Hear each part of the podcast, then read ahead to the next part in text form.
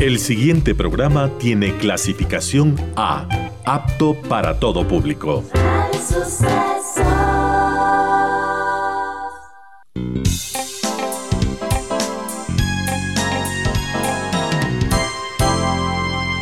Advertencia. Este programa puede crear dependencia. Dependencia de la buena música, del comentario oportuno, del momento poético de las voces que siempre tienen algo que decir. Aquí se unen la música y la palabra, con cierto sentido.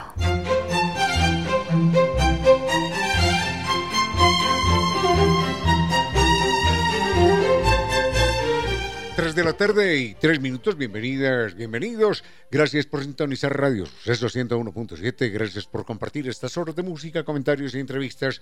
Y ojalá, ojalá al final de la jornada, como siempre, podamos imaginar con estos favores que la fantasía nos hace, podamos imaginar que hemos rendido real, justo y merecido, merecidísimo homenaje a la inteligencia, a la sensibilidad, a la autoestima, a la confianza, a la alegría de vivir. Y siempre, siempre a las ganas de luchar de todos, donde quiera que nos encontremos, a las ganas de luchar por una vida más digna en lo individual y en lo colectivo. Y en esa tarea de cada tarde, de cada jornada, de manera generosa, inteligente, leal, nos acompañan ustedes con sus correos, contactos y mensajes en estas direcciones de las siguientes redes sociales.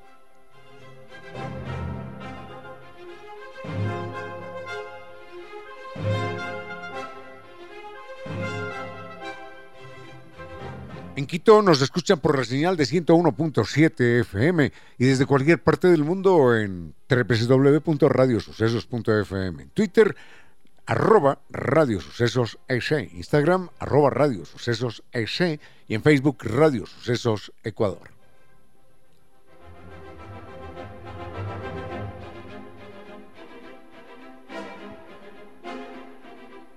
En YouTube pueden visitar el canal de Radio Suceso 101.7 y el WhatsApp 0999 113 Las redes sociales de Concierto Sentido son las siguientes.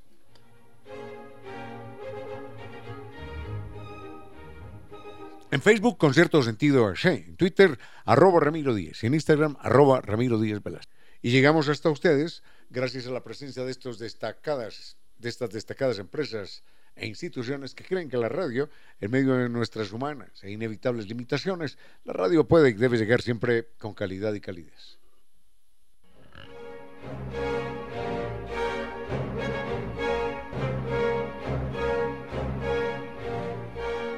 Problemas de humedad por capilaridad ascendente ya no van más. Recuerden que la solución existe, es científica, técnica y con garantía de por vida y la entrega Kibli de Nova Técnica.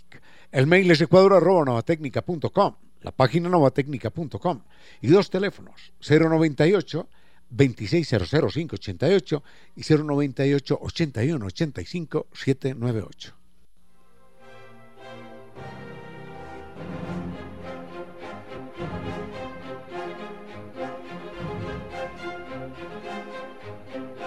El viaje fascinante es la invitación que nos hace San Vitur. En esta ocasión vamos a recorrer Japón y además las joyas del sudeste asiático, Tailandia, Vietnam y Camboya. Es un viaje lleno de contraste junto a los más increíbles templos sintoístas en Tokio y los palacios imperiales en Osaka. Vamos a visitar y vamos a conocer lugares que nos harán vibrar de emoción en el tren bala con sus paisajes naturales y toda la modernidad que allí se conjuga. Vamos a visitar la octava maravilla del mundo en Camboya, el famoso templo de Siam Rip, y vamos a recorrer los mercados flotantes de Tailandia. Vamos a sentir la magia de la bahía de Ha Long con las más exóticas playas de Vietnam en un crucero nocturno. Esto es, sin lugar a dudas, la gran experiencia de su vida. Todo gracias a San Vitors. Y como siempre, con guía acompañante desde Quito, además del gran servicio, con sus 13 años de experiencia conduciendo grupos por todo el mundo. Comuníquese hoy mismo, están en Naciones Unidas y Veracruz frente a la sede de jubilados del IES. La página es ambitours.com. Teléfono 600-2040. Cumpla con sus sueños, porque Sambitur siempre lo acompaña.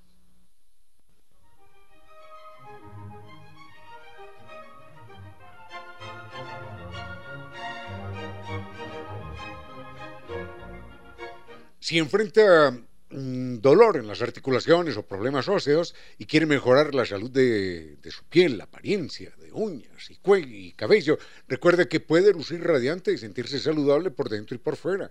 El colágeno hidrolizado de Vitagel le puede ayudar, le va a ayudar. Este es un producto que constituye una fuente natural de colágeno, que es la proteína más abundante y que se encuentra en los tejidos conectivos del cuerpo. Es esencial para la salud, para la vitalidad de huesos, piel y uñas. Además, este colágeno hidrolizado de Vitagel es eh, fácil de digerir, de asimilar, lo que significa rápida absorción. Y esto ofrece resultados también rápidos y efectivos. Así que mejore su calidad de vida y su belleza con el colágeno hidrolizado de Vitagel y mejore su bienestar desde adentro hacia afuera.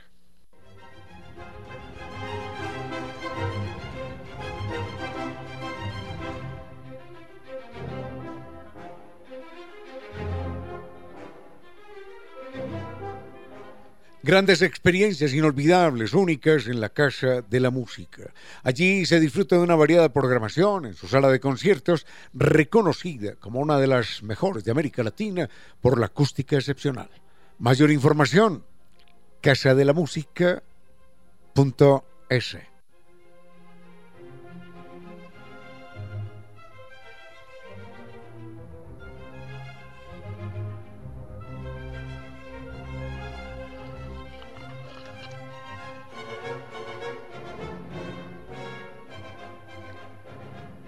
Desayunar con bolones, claro que sí, con cazuelas, allí en Costa Sierra. Este es el el placerazo que nos debemos. Recuerden que además las mejores recetas de la cocina ecuatoriana eran un ambiente agradabilísimo, con buena música, con excelente servicio, pero si usted prefiere la pizza, también recuerde que allí funciona la pizzería de Costa Sierra con nuestro chef italiano, nuestro queridísimo amigo y hermano Máximo Solito.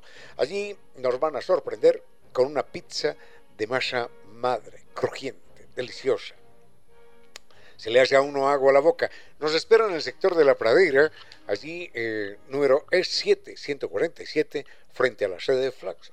Reservas en el 098 311 0222. Recuerden, Costa Sierra está abierto de martes a domingo desde las 9 de la mañana.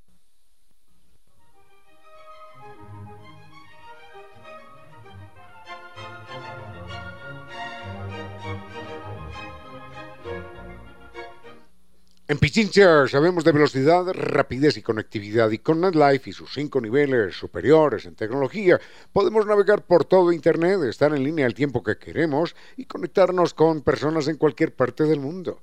Elija NetLife, recuerden NetLife Internet inteligente para un mundo inteligente. Conozca más en la página www.netlife.es o llame al 39 20000.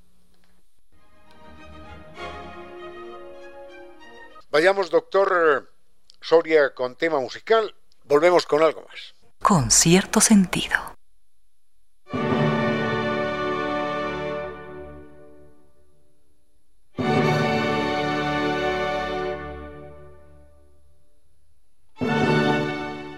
En estos días estábamos comentando acerca de las sutilezas que se presentan eh, con los idiomas y cómo siempre una traducción implica algún riesgo en la, en la interpretación. Y recordaba una frase famosa de una querida profesora, la repito, una profesora de inglés que nos decía father is father en inglés y padre es padre en castellano.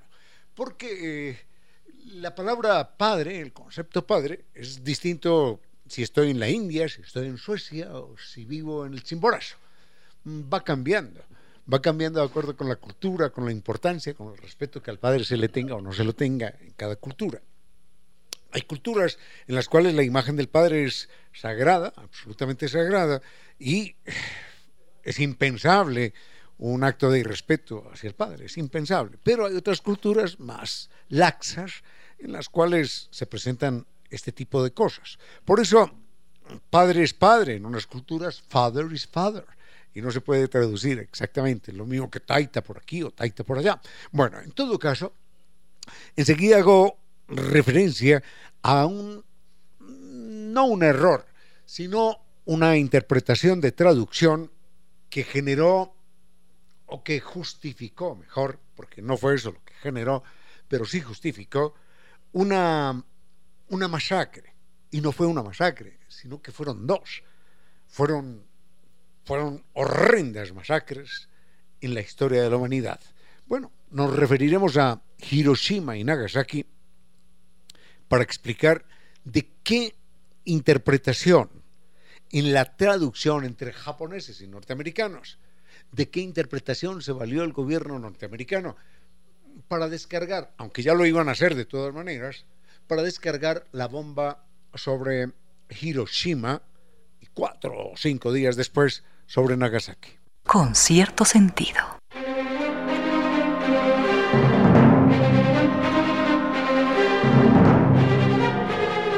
Paredes descascaradas, claro, son un problema. La humedad por capilaridad ascendente es un problema.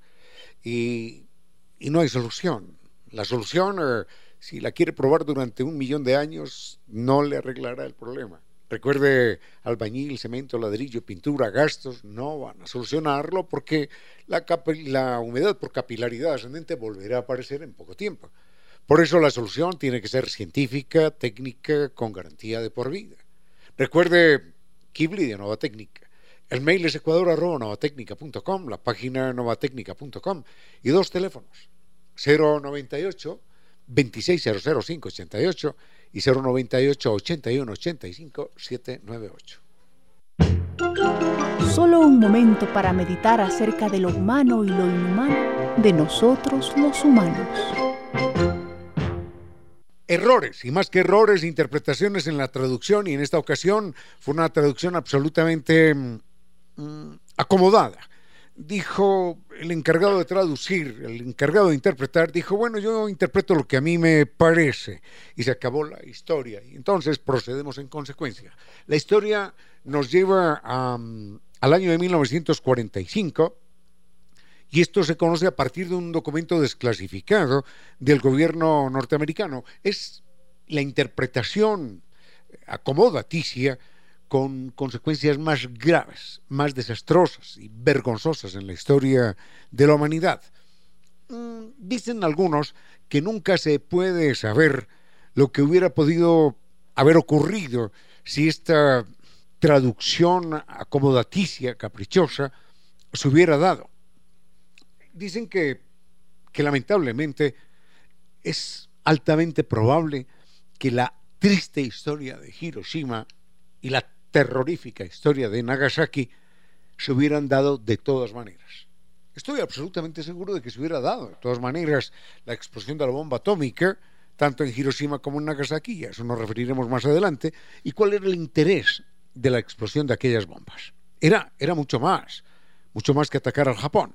Lo cierto es que en 1945 los países se, reúnen en, Alemania, en Potsdam, y los aliados deciden eh, dar una declaración a, al Japón, ya Italia no existía, Alemania tampoco, ya estaban todos derrotados, ya Hitler se había, se había suicidado, Mussolini también había sido muerto, entonces quedaba solamente el Japón, pero el Japón no tenía ni siquiera combustible.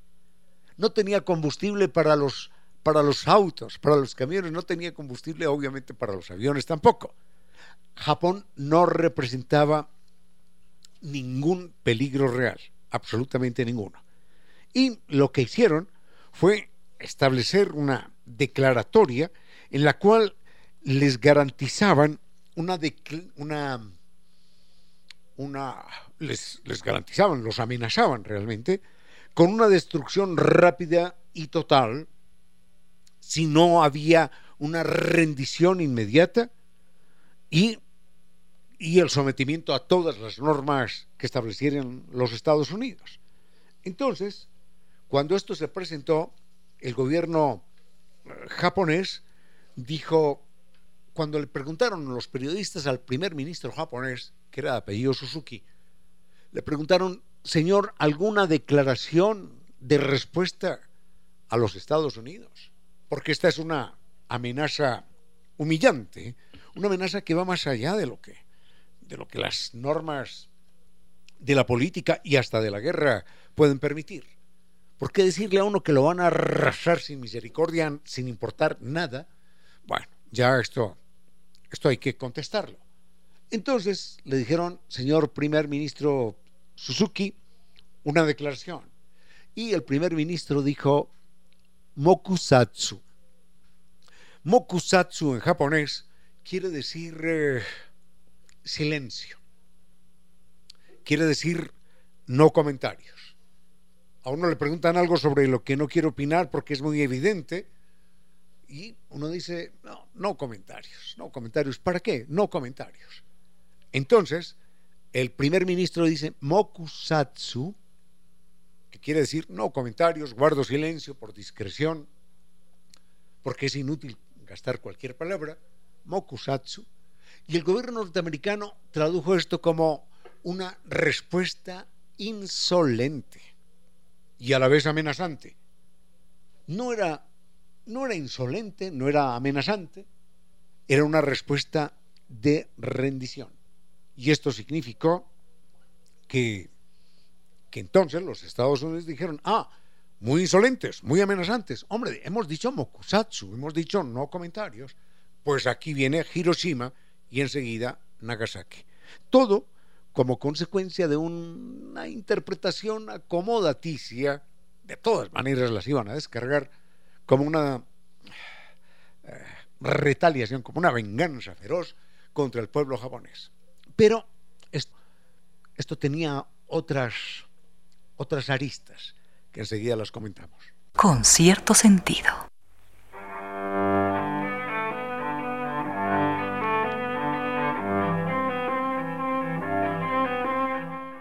Los vamos a destruir, los vamos a arrasar sin misericordia y ustedes sin importarnos nada, absolutamente nada, ni población civil ni nada, y ustedes tendrán que someterse a nuestras condiciones, fueren cual fueren. Entonces, eso dijo el gobierno norteamericano. El gobierno japonés dijo, mokusatsu, no comentarios, hombre, bueno, ya, no vamos, en resumidas cuentas, no tenemos nada que decir, estamos rendidos, no, no nos vamos a, a seguir peleando. ¿Para qué vamos a responder a eso? Los Estados Unidos interpretaron esto como, como una respuesta insolente y la respuesta fue términos efectivos, prácticos, fue la bomba de Hiroshima y la bomba de Nagasaki. Sin embargo, dicen los historiadores, los analistas, que realmente la bomba de Hiroshima y de Nagasaki, sí, claro, explota en el Japón, que no tenía ni siquiera transporte público, porque no tenían gasolina, explota en el Japón, pero era una advertencia a los soviéticos, diciéndoles, señores, nos hemos unido para enfrentar a Alemania, pero miren lo que tenemos y ustedes no disponen de esto. Así que, como nos vamos enseguida a repartir el mundo, no se pongan insolentes, porque nosotros somos los que tenemos la bomba atómica. Y hubo una serie de circunstancias allí que, que son verdaderamente oprobiosas en la historia de la humanidad. Bueno, hasta ahí nada más y volvemos enseguida con cierto sentido.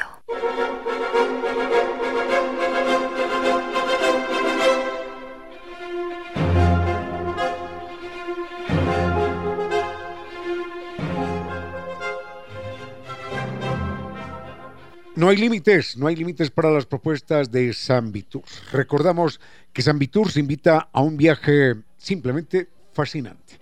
En esta ocasión vamos a recorrer Japón y las joyas del sudeste asiático, Tailandia, Vietnam y Camboya. Este es un viaje lleno de contrastes junto a los más increíbles eh, templos de, de, la religión sintoísta allí en Tokio, los palacios imperiales en Osaka y van a sentir lo que es la emoción del tren bala, sus paisajes naturales y toda, toda la modernidad que se conjugan en este viaje. Van a visitar la octava maravilla del mundo en Camboya, que es el famoso templo de Siem Reap. Van a descubrir lo que son los mercados flotantes de Tailandia y van a sentir la magia de la bahía de Halong con las más exóticas playas de Vietnam en un crucero nocturno. Sin lugar a dudas, la mejor experiencia de sus vidas los espera en San Vitus. Recuerden, con guía acompañante desde Quito, y con el gran servicio Sambitours. Están en Naciones Unidas y Veracruz frente a la sede de jubilados del IES. La, la página sambitours.com y el teléfono 600-2040.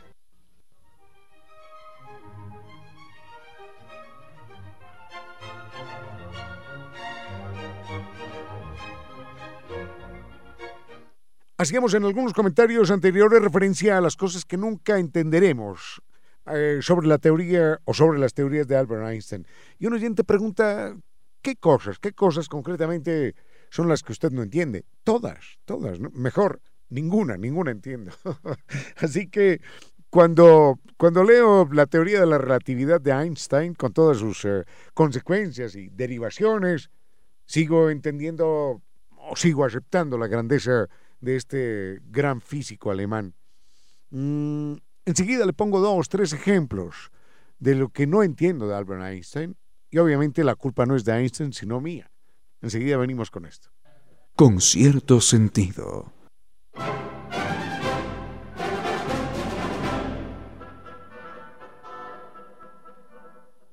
Cuando pensamos, cuando pensamos en la velocidad de, de la luz, a propósito de lo que el oyente pregunta qué cosas no entiendo sobre, sobre Einstein, cuando pensamos en la velocidad de la luz, eh, quiero hacer la transferencia a la velocidad cotidiana. Si una persona va adelante de mí viajando a 100 kilómetros por hora y yo voy detrás de esta persona a 80 kilómetros por hora, esa persona que va adelante de mí está viajando con respecto a mí, con respecto a mí, al punto que yo marco, está viajando a 20 kilómetros por hora. Pero si pienso en términos de la luz, si yo estoy quieto o si me estoy moviendo, no importa, la luz se moverá siempre a 300.000 kilómetros por segundo. Si yo me muevo a 290.000 kilómetros por segundo o si estoy quieto, la luz con respecto a mí, no importa, la luz se moverá a 300.000 kilómetros por segundo. Es algo que sigo sin entender. Enseguida vengo con algo que tiene que ver con, con aquella famosa ecuación. E igual a ms2.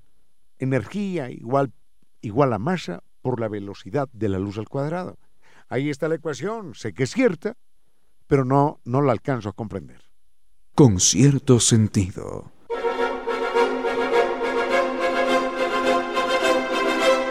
Si desea lucir radiante y sentirse saludable por dentro y por fuera, Vitagel tiene la solución perfecta y es precisamente el colágeno hidrolizado.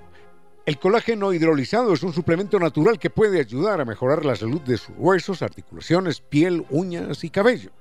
El colágeno es eh, la proteína más abundante en el cuerpo y Vitagel es un producto que de forma fácil y conveniente le asegura que está manteniendo la cantidad adecuada de esa importante proteína. Además, recuerde que Vitagel hidrolizado, el colágeno hidrolizado, es fácil de usar y de rápida absorción, lo que significa que puede comenzar a disfrutar de sus beneficios en poco tiempo. Pruebe, pruebe el colágeno hidrolizado de Vitagel hoy y mejore su bienestar desde adentro hacia afuera. A esta hora nuestros invitados son personajes que por alguna razón o sin razón alguna marcaron la historia. Quizás la más eh, famosa ecuación en la historia de la humanidad hasta nuestros días sigue siendo aquella ecuación de Albert Einstein, ecuación que seguimos sin entender los mortales comunes y corrientes. Esa que es E igual a mc2 la energía de un cuerpo es igual a su masa por la velocidad de la luz al cuadrado. Esto es verdaderamente inimaginable. Las primeras veces que yo leí al respecto, encontraba que, por ejemplo, la masa, la masa que hay eh, en el esfero que tengo en la mano, si la multiplicamos por la velocidad de la luz al cuadrado, tiene una energía tan extraordinaria que podría eh, abastecer de energía todo el Ecuador durante un año, por ejemplo. Claro, es la velocidad de la luz al cuadrado por la masa, no importa que la masa sea pequeña. Así que imaginemos una masa grande multiplicada por la velocidad de la luz al cuadrado, esa es la energía que esa masa tiene. El día que podamos utilizar toda la energía que está allí en los átomos, en los electrones, entonces problemas energéticos absolutamente cero.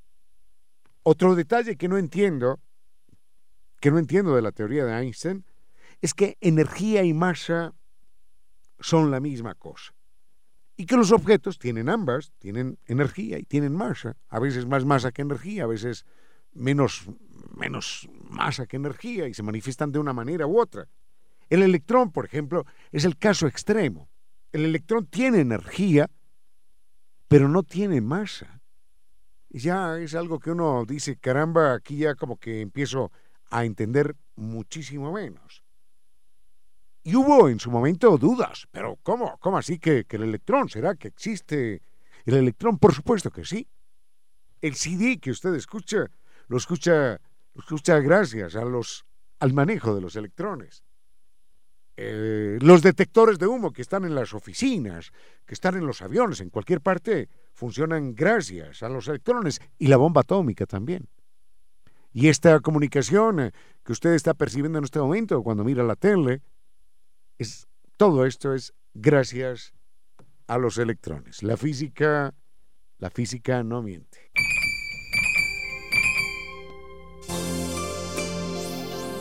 Las aves vuelan como lluvia de flechas contra las nubes.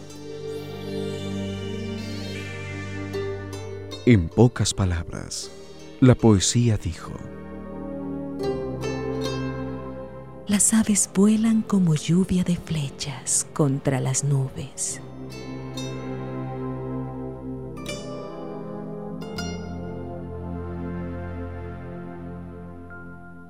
Sigue con ustedes, Ramiro Díez. Con cierto sentido.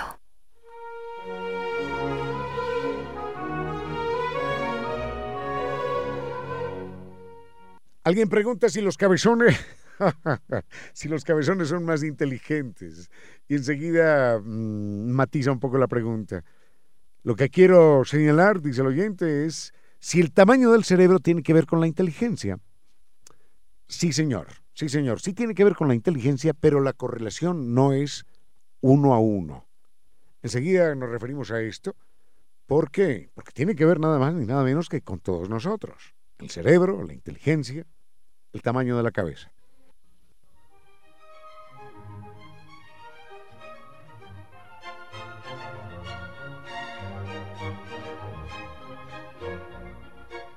Don Ricardo López nos pregunta si los cabezones son más inteligentes. Y dice, bueno, lo que quiero señalar es si el tamaño del cerebro va, va con la inteligencia. La respuesta es sí. Hay una correlación, pero la correlación no es de uno a uno. Hay cerebros más pequeños que otros, pero que son más inteligentes que los cerebros grandes. Nuestro cerebro, por ejemplo, es mucho más grande que el cerebro de una ostra o que el cerebro de una lagartija, por supuesto que sí. Y en esa medida el, tamaño sí que importa. Pero entre personas, el hecho de que alguien tenga el cerebro más grande que el otro no quiere decir eh, necesariamente que sea más inteligente.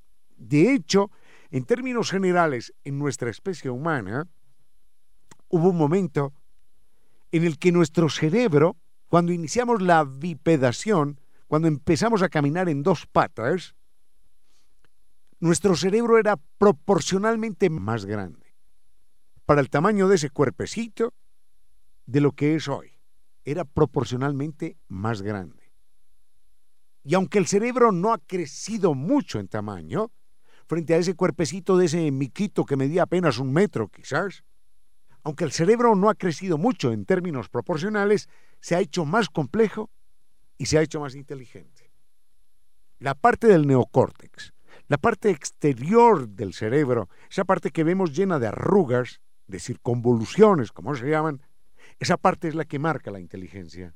Y esa parte, aunque el tamaño del cerebro no ha crecido grandemente, esa parte sí ha crecido en términos desproporcionados frente al resto y nos ha convertido en una especie o en la especie más inteligente.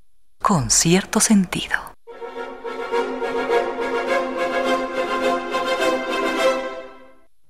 Hace un momento hablábamos acerca del tamaño del cerebro y la inteligencia. Y existe la creencia generalizada, pero errada, equivocada creencia, de que las personas cabezonas, de, que las personas con, con cabezas más grandes son necesariamente más inteligentes. No es cierto, porque la inteligencia no la marca el tamaño del cerebro, sino la complejidad del cerebro. Llevando esto al campo de la computación, los primeros computadores tenían menos inteligencia que el celular que tengo aquí sobre la mesa. Tenían mucho menos inteligencia. Pero esos computadores ocupaban el equivalente a dos o tres cuartos de un edificio. Ni más ni menos. Eran eh, computadores de 40 o 50 metros de largo y dos o tres metros de alto. Esos eran los primeros computadores y tenían menor capacidad que la calculadora de bolsillo, que hoy, que hoy usamos en cualquier parte. El tamaño no define la inteligencia, pero hemos ido ganando en inteligencia y hoy una calculadora de mano, un iPod, una tablet, el teléfono celular, no se diga el computador que está sobre la mesa, eh, supera en millones y millones y millones y millones de veces a ese antiguo computador de hace 50 años. Así que, en términos humanos, el cerebro, el tamaño del cerebro no define la inteligencia, aunque sí puede existir, obviamente, una correlación. Hay un caso, un caso extraordinario, de un animalito, digo un animalito porque es nuestro hermano, de un animalito que se llamó el Homo floresiensis, el hombre, eh, el hombre de flores. Enseguida les cuento quién era este animalito familiar nuestro, homínido, que estuvo vivo hasta hace muy poco. Enseguida les cuento. Con cierto sentido.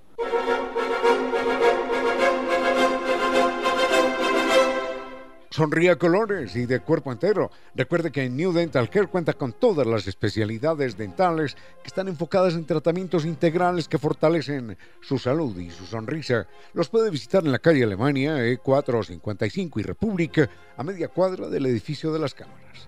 Teléfono 252-8282 y 098-448-9515. Recuerde la página newdental.com.es y tenga presente que New Dental Care es la magia de su sonrisa. De los sombreros de los magos surgían palomas, pañuelos y conejos, y siempre el asombro. Ojalá también surja de esta pequeña historia. Volvemos con esto del, tamaño del cerebro y la inteligencia. Hay un animalito que es un tío abuelo nuestro, que es el Homo floresiensis o florescensis, es, y se llama así porque en Indonesia hay una isla que se llama Isla de las Flores. Este tío abuelo de nosotros, este homínido, vivió hasta hace aproximadamente 12.000 años. Es decir, hasta la semana pasada. Es un antecesor nuestro que vive hasta hace 12.000 años. Medía apenas un metro de altura. Un metro no es nada, pero tenía un cerebro de unos 400 centímetros cúbicos. Hoy tenemos aproximadamente 1.300 centímetros cúbicos. Es decir, tenía un cerebro una tercera parte del nuestro. Y uno diría, ¿era un tercio de inteligente? Mm, no, era mucho más inteligente que eso. Este animalito, este tío abuelo nuestro, caminaba erguido, utilizaba herramientas em, líticas, eh, herramientas de piedra complejas, ya sabía manejarlas, ya sabía darles forma, ya sabía hacer una piedra de tal manera que la pudiera agarrar mejor, por ejemplo. Y este animalito llegó desde Asia hasta la isla de Flores. Y uno diría, bueno, llegó caminando, llegó caminando porque a lo mejor hace 10, 12, 13 mil años había un puente natural entre, entre Asia e Indonesia. Y así como cruzaron antes eh, entre Asia y América por el estrecho de Bering. No.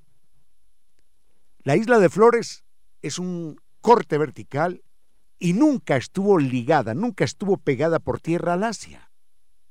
Es decir, este tío abuelo nuestro que era un miquito que medía apenas un metro, este tío nuestro, con el cuerpo cubierto totalmente de vellos, que si hoy lo viéramos lo pondríamos detrás de la jaula en un zoológico, este tío abuelo nuestro llegó hasta la isla de Flores navegando en balsas.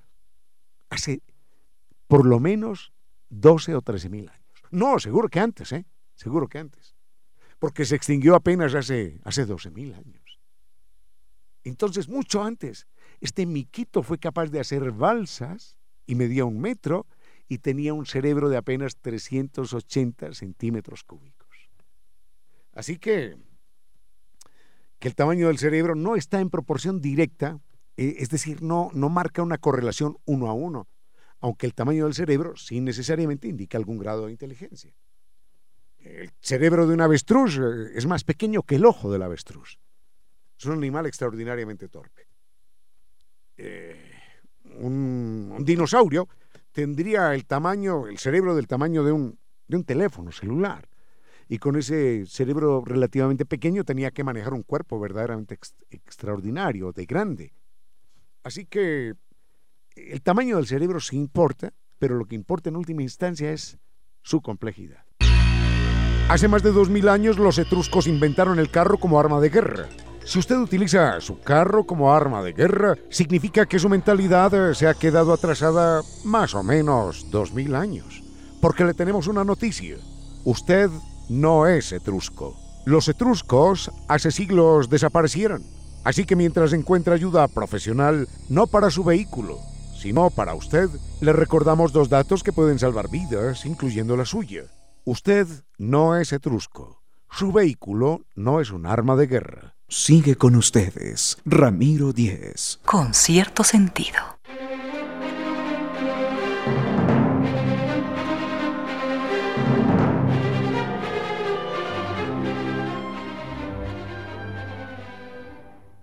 Esta es una pregunta de carácter histórico y hace días le estoy sacando el cuerpo a esto, pero, pero si ustedes lo preguntan lo voy a responder. Dicen, ¿en qué momento se inicia la quema, la quema de herejes? Esto, esto es una costumbre terrible. Eh, la, practicaron en su momento no solo, no solo las iglesias que hoy conocemos, las, las iglesias de Occidente, sino que en algunos poblados africanos que no tenían nada que ver con el cristianismo ni con los musulmanes, sino que estaban vinculados a, a religiones animistas, a otro tipo de religiones, también, también solían, solían a veces quemar viva a la gente. Pero en lo que corresponde a lo que llamamos Occidente, hay un personaje que se llama San Agustín. San Agustín nace en el norte de África. Era, claro, era un territorio controlado por el Imperio Romano. Y mm, esto es del año 300, 350 de nuestra era. Y él se hace católico mucho tiempo después. Recordemos que el catolicismo eh, entra duro en, Roma alrededor de los, del año 300, 400 y de ahí en adelante. Así que cuando San Agustín nace en el año 350 y tantos, no es católico porque la mayoría de la gente no es, no es católica. Y él se hace católico como a eso de los 40 años. Mm, tengo un libro por ahí de las cartas que San Agustín se cruzaba con su amante, son cartas verdaderamente intensas y, muy bellas. Y eh, él dice en, sus notas biográficas que él había vivido una vida que se movía en el mar de la maldad. Y habla de sus amantes. Bueno, eso no es malo, era simplemente su vida amorosa. De, eso sí, de los robos, de los excesos, de los crímenes contra la vida. Él se arrepiente, obviamente, y una vez arrepentido, inicia una lucha feroz, feroz contra todos los eh, que en su concepto eran pecadores y contra todos los que se desviaban de la doctrina, contra los arrianos, contra los eh, donatistas, contra los priscilianos, contra, contra todas las herejías de la época. Y él es el primero que señala que el alma del pecador es necesaria purificarla con el, con el fuego. Entonces, eh, como él fue un ícono, como él fue una figura, como él fue un referente filosófico, eh, lo que decía San Agustín simplemente se cumplía. Cuando se decidieron a, purificar el alma de los pecadores, no fue propiamente con agua bendita ni con oraciones, sino con fuego, y por eso la humanidad vivió ese, ese momento doloroso que a todos, a todos nos lastima cuando pensamos en él. Con cierto sentido.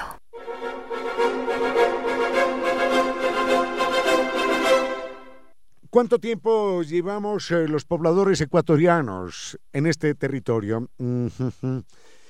Yo he leído, he leído que nuestras raíces se remontan hace aproximadamente a 10 o 12 mil años. Y hay distintos, distintos asentamientos. Tengo entendido que uno de los asentamientos más antiguos lo tenemos aquí a la vista en Quito, casi a la vista, que es el monte eh, que creo que es un volcán apagado, el Ilaló, que tiene inclusive algunas fuentes termales. Eh, allí, en el Ilaló, hubo asentamientos de hace por lo menos 8 o 10 mil años. En Guayaquil hay un lugar que se llama, en, la provincia del Guayas mejor, hay un lugar que se llama Las Vegas, que también eh, tiene asentamientos referenciados de, de 8 o 10 mil años. En el Azuay también, en Cubilán, en Loja. Mm, quizás eh, llevamos unos 10 mil años aquí en el país. Tengo entendido que nuestro ingreso al país lo realizaron los antepasados, unos por vía marítima y otros desde Colombia, desde Colombia viniendo por el río Magdalena, luego abandonando el nacimiento del río Magdalena, adentrándose en las montañas, siguiéndose al sur, y en algún momento cruzaron, cruzaron lo que hoy es el puente de Rumichaca. Y hay que tener en cuenta que esto tiene un fundamento, un fundamento histórico. Cuando se estudia el ADN del Quichua, se encuentra que el ADN del Quichua está relacionado con el ADN del, eh, del Arawak y del Caribe, que eran idiomas que se hablaban en esta zona, en el norte de Colombia y en el Mar Caribe. Así que nuestro idioma quichua tiene esa memoria del pueblo arawak, que está en el norte de Colombia y de Venezuela, y, y lengua caribe. Con cierto sentido.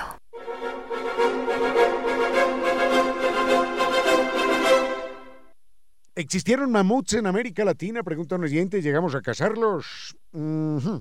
Esta es una pregunta muy bonita porque al parecer, al parecer en Norteamérica, recordemos que eh, nuestra presencia en América, en todo el continente americano, se inicia Alaska, Canadá, Estados Unidos, luego México, Centroamérica y seguimos bajando, bajando lentamente. Después nos fuimos al Mar Caribe, llegamos a las costas de Venezuela y de Colombia y seguimos el descenso, en varias oleadas, ¿no? Y, claro, nuestros asentamientos más antiguos están en Norteamérica. Y en Norteamérica, los seres humanos sí ayudamos a la extinción de los mamuts, que también los hubo, y en general de la megafauna. Eh, finalmente, finalmente, exterminamos estos animales por dos vías. Primero por la vía de la cacería, el flechazo y el garrotazo y la trampa, y en segundo lugar, por el lado de las epidemias la megafauna que teníamos en América no estaba preparada, no estaba vacunada para la presencia humana. Y así como llegamos desde el Asia, portando enfermedades y virus y bacterias y bichos y agentes patógenos que mataron, mataron a la fauna, de idéntica manera nosotros corrimos también la misma suerte cuando llegaron los españoles y los europeos a nuestro continente y no estábamos vacunados contra contra los agentes patógenos que ellos traían y contra los cuales ya estaban vacunados. Así que, en resumidas cuentas, la megafauna, de, por lo menos de Norteamérica, la exterminamos a punta de cacería y a punta de epidemias. Con cierto sentido.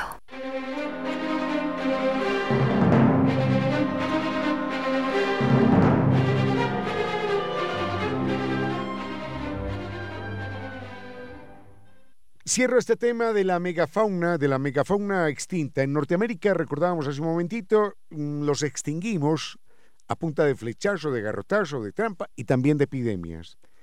En Sudamérica también tuvimos megafauna. Aquí tuvimos unos eh, perezosos y unos armadillos verdaderamente gigantescos. Tuvimos unos armadillos eh, tan grandes como, mm, como qué, como, como cinco, como seis personas juntas, ¿no? Quizás más. Eran armadillos que, podían medir eh, tres metros de longitud. Tuvimos eh, eh, el oso perezoso. El oso perezoso, que era un mega oso, era un oso mucho más grande que tres personas. Un animal gigantesco. Tuvimos el, el tigre diente de sable. Tuvimos también el mastodonte. Tuvimos una llama antigua que se llama la paleollama. Ahora, curiosamente, y no sé por qué, todos estos animales, toda esta megafauna que tuvimos en Sudamérica, no sé si en Centroamérica, pero esta megafauna que tuvimos en Centroamérica eh, se extinguió antes de que llegáramos nosotros, los seres humanos. Y cuando le llegamos, los únicos animales grandes que teníamos eran el oso de anteojos, eh, las vicuñas y las llamas. Mm, de ellos, bueno, hemos intentado exterminarlos a todos sin mucho éxito. Por suerte, por suerte, hasta el momento. Eh, los únicos que hemos conservado a propósito han sido las vicuñas y las llamas, porque nos dan aquello de la leche y la carne, y nos sirven como animales para cargar, sobre todo las llamas. ¿Y qué más? Y la lana, la lana de llama o el, pelaje de la llama. Mm, vayamos con música y volvemos.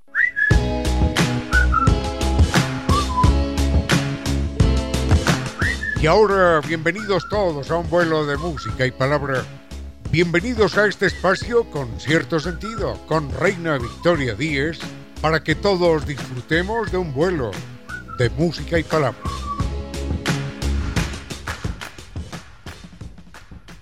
Queridos amigos, bienvenidos a este vuelo de música y palabra. Estamos jueves 13 de julio de 2023 un vuelo más, un viaje más que haremos a través de esos diferentes mundos, literatura, cine, tecnología, ciencias, en fin, saben todos que este es su espacio y que siempre mantenemos comunicación a través de redes sociales. La radio tiene las suyas propias, arroba Radio Sucesos S.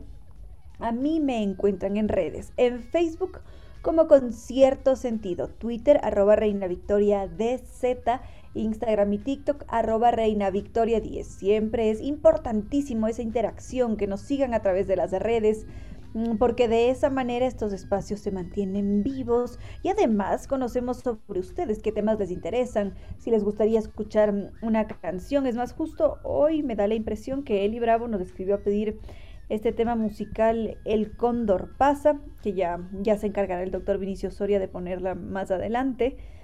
Y mm, y sí, así ustedes van haciendo propuestas musicales, propuestas de temas. Y eso es muy bonito. Vamos a empezar con música y luego ya iremos tratando esos diferentes temas.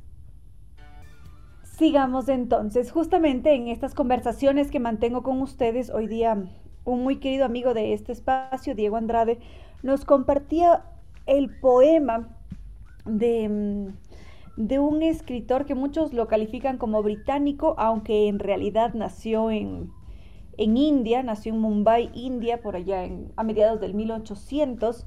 Un escritor bastante, bueno, sí, definitivamente, un escritor muy, muy bueno por su estilo narrativo, por la clase de historias que presentaba, interesantísima su vida también, y se trata de mm, este señor Kipling, Rudyard Kipling. Como ya les había dicho, varios lo califican como un escritor británico, aunque nació en la India, seguramente por la época, por los conflictos políticos. Finalmente terminó siendo británico. Pero más allá de su nacionalidad, del sitio en el que nació, sería interesante conocer su historia y por supuesto compartir este poema que valga la redundancia nos compartió Diego Andrade que es bellísimo. Él es un ecuatoriano que está en el extranjero, se encuentra en Alemania en este momento y claro, decía que a través de la poesía de Kipling en particular, él ha encontrado fuerza para seguir en sus proyectos, para avanzar en el día a día, porque muchas veces, recordemos que estar lejos del país es muy duro, es una experiencia difícil, hace falta la yacta, la gente, la, comida, los alimentos, extrañamos nuestras raíces. Y Kipling justamente escribe este programa, sí, If en inglés, que es potente. Entonces, podríamos compartir algo sobre la vida de Kipling y también este poema que, que nos había pasado Diego Andrade.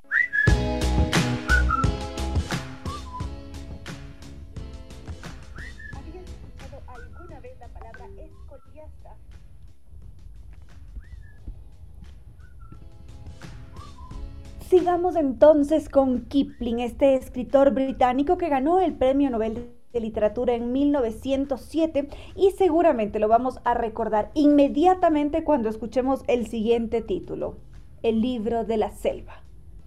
Y si es que no hemos leído el libro, lo, relacionaremos con la película o porque por allí escuchamos algo, nos contaron, en fin, el libro de la selva sí que resuena en nuestras memorias, ya sea por Disney o por la novela como tal de Kipling, pero está presente. Eso hace que lo, tengamos un poco más cercano. Claro que este señor Kipling no escribió únicamente el libro de la selva, sino que hizo toda una serie de relatos, de poesías, solo poesías, creo que tiene al menos 800 poesías, cuentos, 300, también escribió novelas, es muy interesante todo lo que consiguió este hombre que en un principio vivió su vida en la India, él nació en Mumbai y mm, vivió allí hasta los seis años. A lo largo de esos seis años, él siempre creció rodeado por niñeras o por personas como eran llamadas en aquel entonces, como sirvientas indias, que le contaban sus historias, le relataban sobre su mitología, sobre cualquier cuento infantil, y él se nutrió con esto. Después, cuando él tiene seis años, lo envían a Inglaterra para estudiar y vivió al principio en un hogar social en donde sufrió bastante, porque mm, él fue a parar en este lugar en donde educaban a, los niños, a los hijos de oficiales que no tenían una gran fortuna y la pasó mal. Es decir, este niño, porque era un niño, seis años, sufría maltratos constantemente, no era bien recibido, no, no, no se encontraba bien. Y mm, él encontró un refugio en la lectura. Y cuando se dieron cuenta de que al niño le gustaba leer, entre esos castigos severos que le imponían, además de darle de golpes, porque lo maltrataban físicamente, empezaron a privarle la lectura. Y entonces Kipling empezó a leer a escondidas, se robaba los libros y muchas veces lo que hacía también era memorizar o aprender de una mejor manera lo que leía. Eso lo convirtió en un, en un lector atento, muy atento, prolijo, que seguramente en el futuro le permitió escribir como escribió y convertirlo en un premio Nobel de literatura que se codeaba con los grandes, que caminaba entre reyes, era invitado a un montón de eventos sociales, yo no sé cuántas cosas más, era editor, periodista, escritor, era un hombre multifacético con una gran capacidad para escribir, de allí que exista una colección tan extensa de relatos de este señor Kipling. Y precisamente Diego Andrade nos, nos compartía un, un, un, poema para que lo, lea, lo leamos entre todos nosotros, para que nos nutramos también con su literatura y eso lo haremos dentro de un momento. Digamos, queridos amigos, ¿no? ¿qué sucedió hace un momento? Ya empecé a contarles todo este poema precioso y, y, se cortó, cosa que es una pena. Pero bueno, lo importante es que ahora podamos compartir este poema, sí, de Roger Kipling, que dice lo siguiente. Si puedes conservar la cabeza cuando a tu alrededor todos la pierden y te echan la culpa, si puedes confiar en ti mismo cuando los demás dudan de ti, pero al mismo tiempo tienes en cuenta su duda, si puedes esperar y no cansarte de la espera, o siendo engañado por los que te rodean, no pagar con mentiras, o siendo odiado, no dar cabida al odio y no obstante no parecer demasiado bueno ni hablar con demasiada sabiduría. Si puedes soñar y no dejar que los sueños te dominen, si puedes pensar y no hacer de los pensamientos objetivo, si puedes encontrarte con el triunfo y el fracaso, desastre, y tratar a estos dos impostores de la misma manera, si puedes soportar el escuchar la verdad que has dicho, tergiversada por bribones para hacer una trampa para los necios, o contemplar destrozadas las cosas a las que habías dedicado tu vida y agacharte y reconstruirlas con las herramientas desgastadas si puedes hacer un acto con todos tus triunfos y arriesgarlo todo de una vez a una sola carta y perder, y comenzar de nuevo por el principio y no dejar de escapar nunca una palabra sobre tu pérdida, y si puedes obligar a tu corazón, a tus nervios y a tus músculos a servirte en tu camino, mucho después de que hayan perdido sus fuerzas. que les dice continuar. Si puedes hablar con la multitud, y perseverar en la virtud o caminar entre reyes y no cambiar tu manera de ser, si ni los enemigos ni los buenos amigos pueden dañarte, si todos los hombres cuentan contigo, pero ninguno demasiado, si puedes emplear el inexorable minuto recorriendo una distancia que valga los 60 segundos, tuya es la tierra y todo lo que hay en ella, y lo que es más, serás un hombre, hijo mío. Dígame si es que no es precioso este este poema de Rudyard Kipling, que lo podemos volver a, compartir de Mil Amores, se queda subido en el Spotify con cierto sentido o en las diferentes plataformas de podcast. Y espero que lo hayan disfrutado. Vamos a ir con algo más de música y continuamos. Queridos amigos, un breve recordatorio, por supuesto, importantísimo además, porque cuando se trata de actividades culturales, ¿cómo no hacer una pausa? ¿Cómo no centrarnos, poner atención a los detalles para acudir, para asistir a esas diferentes propuestas culturales que hay en la ciudad? Entre ellas está siempre la oferta cultural que tiene la Casa de la Música, que en esta ocasión nos dice vamos a a vivir este viernes 21 de julio a las 8 de la noche una experiencia única porque se viene el Festival Internacional del Acordeón. Vienen grandes acordeonistas de diferentes partes del mundo, llegan desde Austria. En Ecuador estará Paquito Godoy, gran representante. Desde Uruguay viene Pablo Machado, de Brasil viene Braulio Vidile, de Colombia Lassi desde Romero Mesa, Argentina, Chile, son varios los países que se unen para celebrar al acordeón y que nosotros podamos tener aquí este Festival Internacional del Acordeón en la Casa de la Música. Como ya lo había dicho, son grandes acordeonistas de diferentes partes del mundo y se van a presentar este viernes 21 de julio a las 8 de la noche. Las entradas están a la venta en boletos.casadelamusica.es, así que ya pueden ir reservando sus entradas para tener un buen puesto y disfrutar de este hermoso Festival Internacional del Acordeón en la Casa de la Música. Queridos amigos, a lo largo de toda esta semana le hemos estado dando espacio a las actividades culturales, muchas de ellas han venido desde las artes vivas. Y en esta ocasión nos vamos a centrar en los libros, que también son una parte importantísima de nuestra cultura, de nuestra vida, y hay seres verdaderamente extraordinarios que le consagran su vida al estudio exhaustivo, minucioso de varios textos que mm, realizan un aporte a la sociedad, que se dan ese tiempo, que entregan su vida literalmente a estudiar, a, a de alguna manera traer del pasado al presente a esos autores que vivieron en otro tiempo, que dejaron quizás un manifiesto político, que dejaron todos sus pensamientos, sus sentires plasmados en texto y que de alguna manera nos vamos alejando de ellos, nos despegamos un poco porque a veces no encontramos esa forma de conexión o son lenguajes muy antiguos y tenemos por allí nuestras interferencias. Y resulta que en este mundo existen seres maravillosos, como Eduardo Villagómez, por ejemplo. Eduardo Villagómez es uno de esos hombres que creo que se han centrado en las letras chiquitas, que se han dedicado a estudiar muy bien aquello que no leemos para entregarnos, hacernos un gran regalo, porque es así como lo veo. En esta ocasión, Eduardo Villagómez viene con Cueva de Murciélagos, comentarios a las catilinarias montalvinas, y será él quien cuente sobre todo su proceso, su trabajo y por qué es tan importante. Bienvenido a este espacio, Eduardo. Eh, muchas gracias, Reina Victoria. Me siento muy halagado por sus palabras. Ni mi mamá hablaba así de bien de, de mi quehacer eh, cuando estaba en escuela. Así es que muy gentil de su parte, se lo agradezco enormemente. No, somos nosotros quienes estamos profundamente agradecidos con usted y con todo lo que ha hecho. Porque a mí me ha pasado en algunas ocasiones que tengo recelo a acercarme a algunos textos como las catilinarias montalvinas, porque digo, mm, a veces no entiendo o, me pierdo entre los textos, porque es una época que ya no se está viviendo, es decir, es, es algo que estuvo en el pasado, que tuvo su relevancia y a veces no logramos conectar cuando, cuando ya ha pasado el tiempo. Y es ahí en donde entra usted, Eduardo, como escoliasta. Así es. Bueno, la parte más, la parte más halagadora para mí es que no conozco no soy no soy muy enterado del tema, pero creo que es de hecho una innovación en, las letras nacionales, ¿no?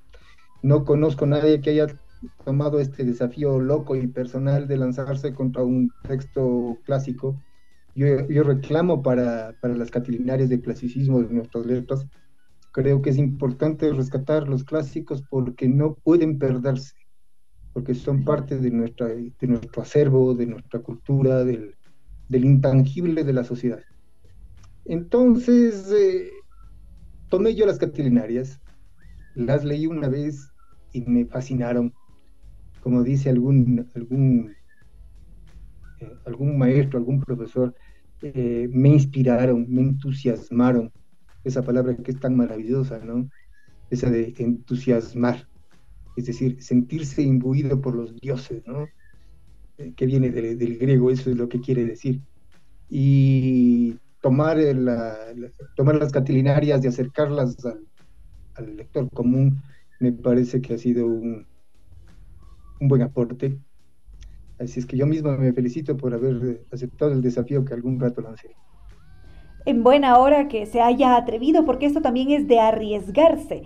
A veces em, pasamos por alto a los clásicos precisamente porque los sentimos lejanos. Y esta, este trabajo que se ha dado, porque es un gran trabajo de investigación, de captar qué quiere decir este término, así como lo estamos escuchando ahora que nos dice, miren, esta es la etimología de la palabra y se hace mucho más poderosa, la sentimos con más fuerza, con entusiasmo. Los entusiastas deben decir, ¡Ah! qué valor que cobra una palabra y eso solo se consigue a través de un estudio, de ir directamente y decir, ah, esto es lo que quería decir el autor. Y luego mm, comentar precisamente nos entrega otros elementos para que como lectores nos apropiemos más de las obras y las disfrutemos más, porque cuando hay comprensión, hay disfrute. Indudablemente que es así. Eh, yo, estaba, yo estaba escuchando una, una entrevista con este humanista peculiar, maravilloso, que, que fue Nucha Ordine. Una, historia paradójica, ¿no? Acaba de morir hace un poco más de un mes y en el mes de mayo le reconocen eh, con el premio Príncipe, de Asturias a las humanidades y a, su aporte a las ciencias sociales y muere en junio. Apenas terminó de recibir el premio y, falleció. Y él eh, hace una proclama sobre la utilidad de lo inútil destaca precisamente que entre estas cosas está, entre las cosas útiles, entre las cosas inútiles que son útiles, es precisamente esto de volver a los clásicos. Esto de, volver al acervo cultural de la humanidad, de estas, eh, de estas cosas especiales que, dice Ordine, y yo quiero repetirlo, eh, nos hacen más libres y por eso más ciudadanos. Y nada creo yo que se ha escrito en el país, nadie ha ha hecho más por la, el civismo y por los valores de la, de la dignidad humana que Montalvo.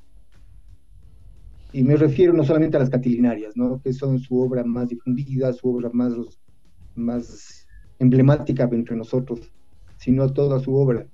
La Mercurial Eclesiástica no lo es tanto, pero los siete tratados son magníficos. La geometría moral es una joya, una preciosa joya justamente fue editada post-mortem y que ha sido calificada como el octavo tratado, eh, el cosmopolita regenerador y todas las, la demás obra de Montalvina no me es conocida, estoy hablando únicamente de, las que he tocado, pero creo que ninguna me, me ha entusiasmado tanto como, como las catilinarias y fue eso precisamente por lo que se nos ocurrió, se nos ocurrió lanzar un desafío. Yo tengo un blog, un blog de, para los amigos, para discutir ahí las cosas que nos, que nos llaman la atención, que nos, que nos eh, producen polémica, las que nos convocan al diálogo, a la conversación. Y yo proponía que alguien tiene que tomar las catilinarias y volverlas el gran clásico nacional. Si algo merece el reconocimiento de la, de la historia, es ese aporte enorme de un luchador quijotesco que se enfrentó al poder omnímodo de un déspota.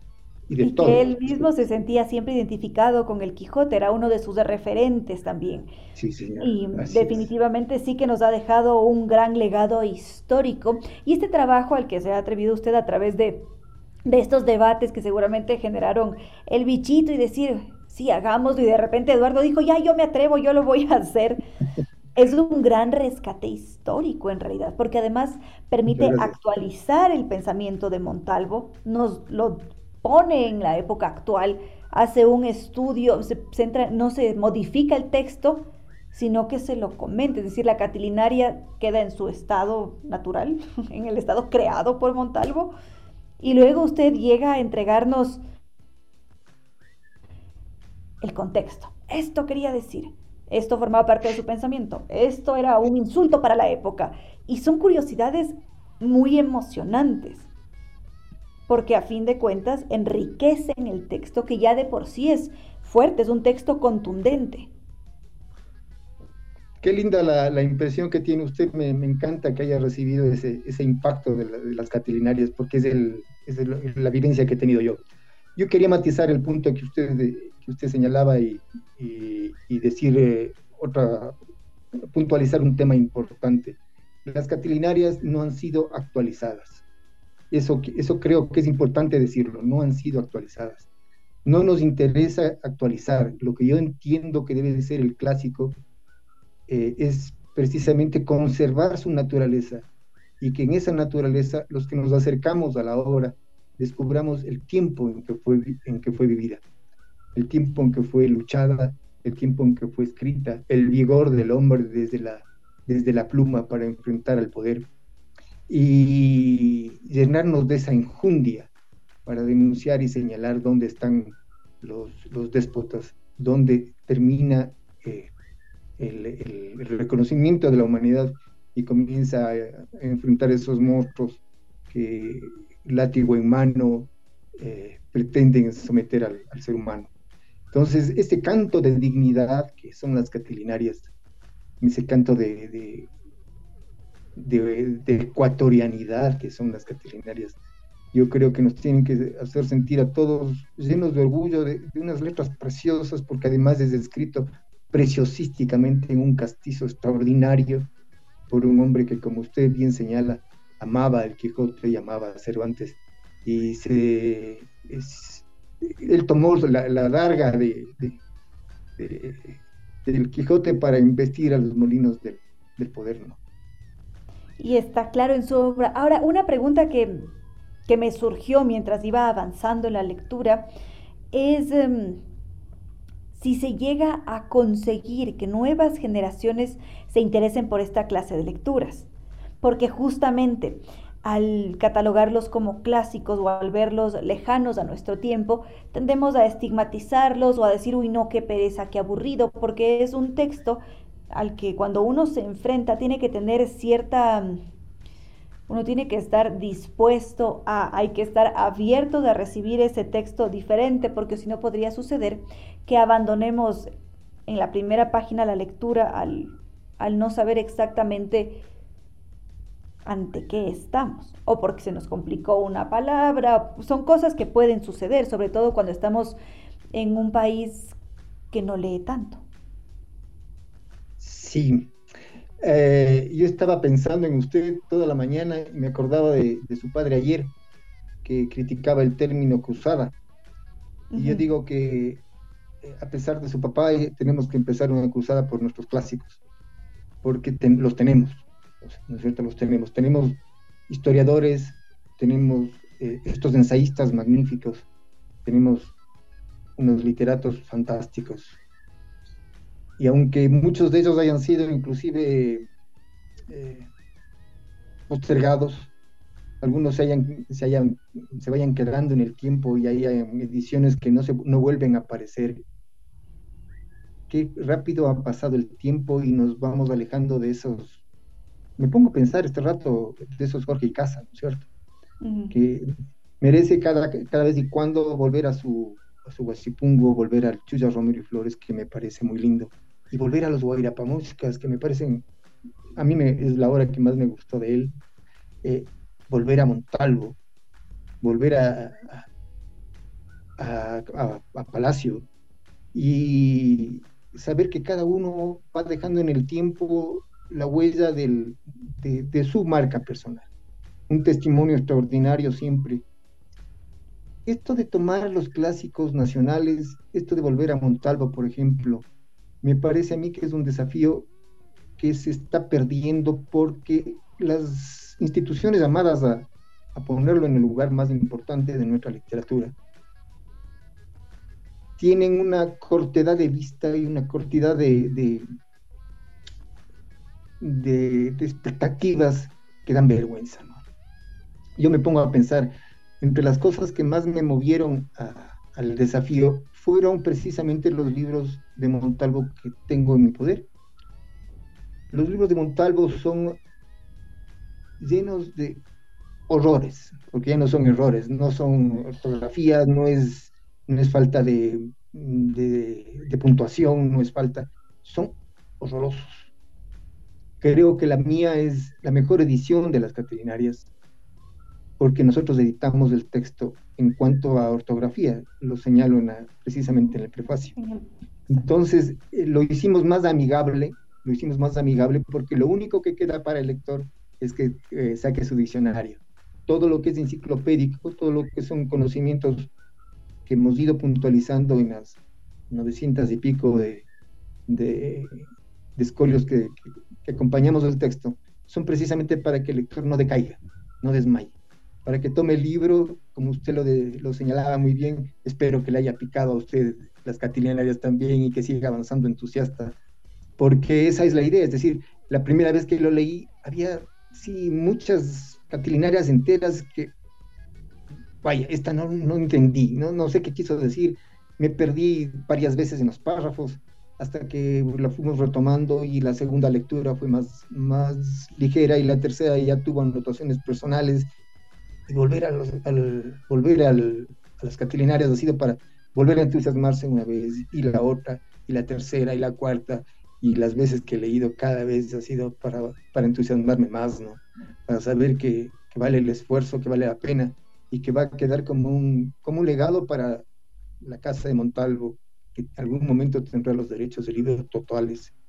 Eh, para los montalvistas y para las ediciones de las catilinarias que merecen para mí, vuelvo a, vuelvo a repetirlo, un lugar especial en las librerías, un lugar especial en los corazones y en las casas de los ecuatorianos, porque como Montalvo ha hablado, no ha hablado todavía nadie. Precisamente, no podría estar más de acuerdo con todo lo que acaba de mencionar. Al comienzo, claro, yo estaba un poco tímida ante la lectura, dije, no voy a entender nada, pero luego descubrí que solamente hay que darle la oportunidad, hay que ir fluyendo con la lectura, si bien es cierto, yo también releí algunas partes varias veces para poder comprender, abstraer la idea. Y si es que hay algo que me encantó, con lo que me quedé, fue el pensamiento. Fue impresionante ese pensamiento crítico, la visión social, tantas...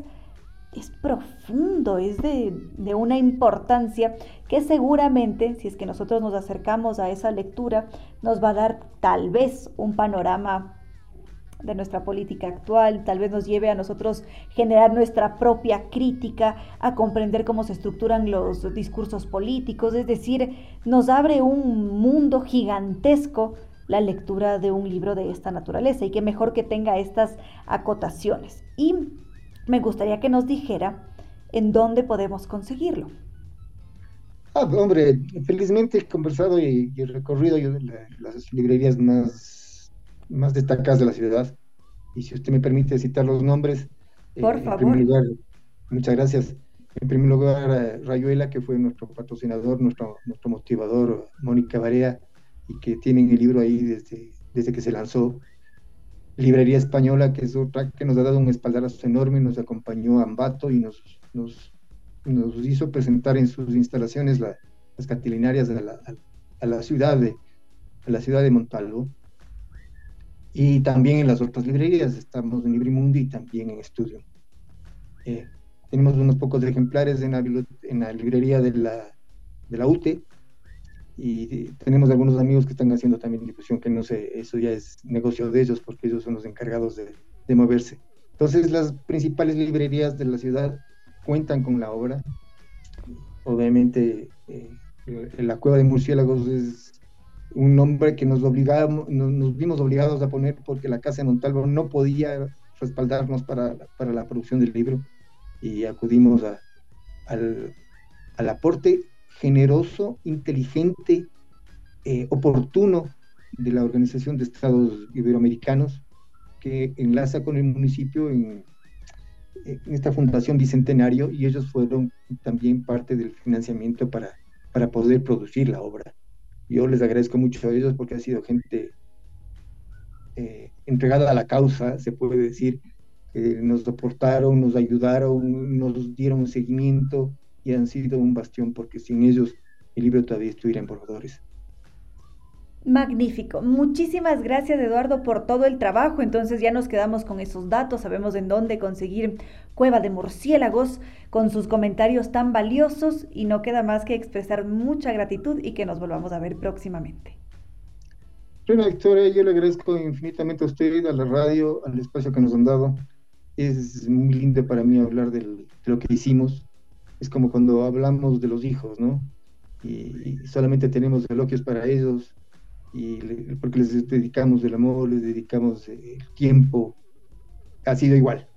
La razón que dicen esto de, escribir un libro, plantar un árbol y tener un hijo, ¿no? Porque al uno y al otro y al tercero se les entrega devoción, a mí me falta todavía plantar, no me gustan las plantas, así que voy a tener que hacer fuerza para, para completar ese... Para plantar un hito. para plantar un hito, aunque sean unos frijoles, ¿no es cierto? Pero sí nos hemos sentido muy, muy, muy felices de, ir avanzando porque hemos visto crecer la, criatura, ¿no? Cuando nos tocó la primera catilinaria, cuando recibimos la primera catilinaria, el texto, y lo comentamos y salieron ya 60 escolios, teníamos un orgullo como cuando el hijo dio los primeros pasos. Me imagino. Bueno, lamentablemente el tiempo no perdona en este espacio, entonces ya nos, nos tenemos que despedir de esta entrevista, pero seguramente nos volveremos a encontrar, Eduardo. Dios quería que sí. Muchas gracias por la oportunidad. Un abrazo. Gracias.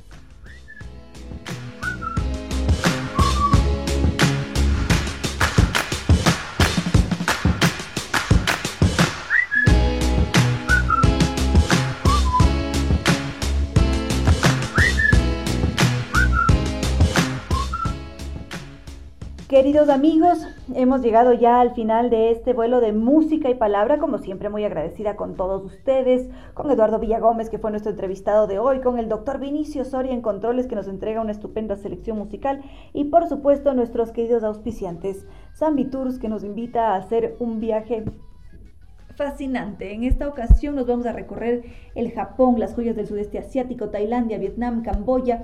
Va a ser un viaje lleno de contrastes junto a los más increíbles templos sintoístas en Tokio, los palacios imperiales de Osaka. Vamos a vibrar de la emoción en el tren bala, con sus paisajes naturales y con toda la modernidad que allí se conjugan. Además, Vamos a visitar la maravilla del mundo en Camboya, el templo de Siem Reap. Enseguida recorrer los mercados flotantes de Tailandia, sentir la magia de la bahía de Halong y las más exóticas playas de Vietnam en un crucero nocturno. Sin lugar a dudas, esta va a ser la experiencia de nuestras vidas que espera por nosotros en Zambi Tours y como siempre con guía acompañante desde Quito, además del mejor servicio con 13 años de experiencia conduciendo a grupos por el mundo entero. Nos podemos comunicar hoy mismo en Quito al 600-2040 o los visitamos en las Naciones Unidas y Veracruz frente a la sede de jubilados del IES. En su página web www.sambitours.com a cumplir nuestros sueños porque Zambi Tours nos acompaña. Y la Casa de la Música que nos invita a vivir este Festival Internacional de Acordeones. ¿Cuándo? Viernes 21 de julio a las 8 de la noche Festival Internacional del Acordeón en la Casa de la Música con artistas de diferentes partes del mundo.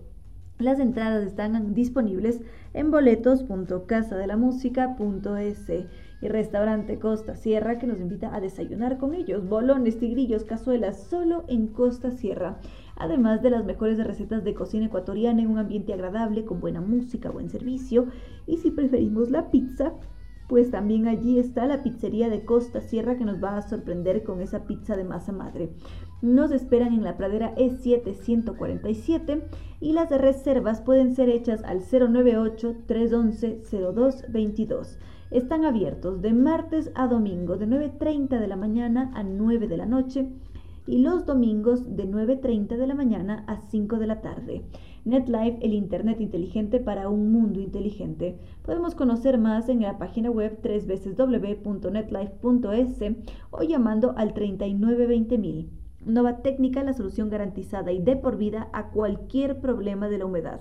Ellos son unos verdaderos expertos. Si necesitamos un diagnóstico, tengan la certeza que ellos van a acudir con todo su profesionalismo, conocimiento y nos van a entregar una solución de por vida. Para contactarnos con ellos, lo hacemos a través del teléfono 098 2600588 098 81 85 798 y VitaGel, estamos con dolor en las articulaciones, con problemas óseos o buscamos mejorar la salud y apariencia de la piel, uñas y cabellos para lucir siempre radiantes y sentirnos saludables por dentro y por fuera, la respuesta será colágeno hidrolizado de VitaGel. Su producto es una fuente natural de colágeno, la proteína que se encuentra en los tejidos conectivos del cuerpo y es esencial para la salud y vitalidad de los huesos, la piel y las uñas. Además, su colágeno hidrolizado es fácil de digerir y asimilar, lo que significa que se absorbe rápidamente en el cuerpo para ofrecer resultados eficaces, efectivos y además mejoramos la calidad de vida y belleza con el colágeno hidrolizado de VitaGel para mejorar el bienestar desde adentro hacia afuera. Y ya dicho esto, queridos amigos, no me queda más que decirles que no fue más por hoy, que los quiero mucho y que será hasta mañana viernes que volvamos a volar.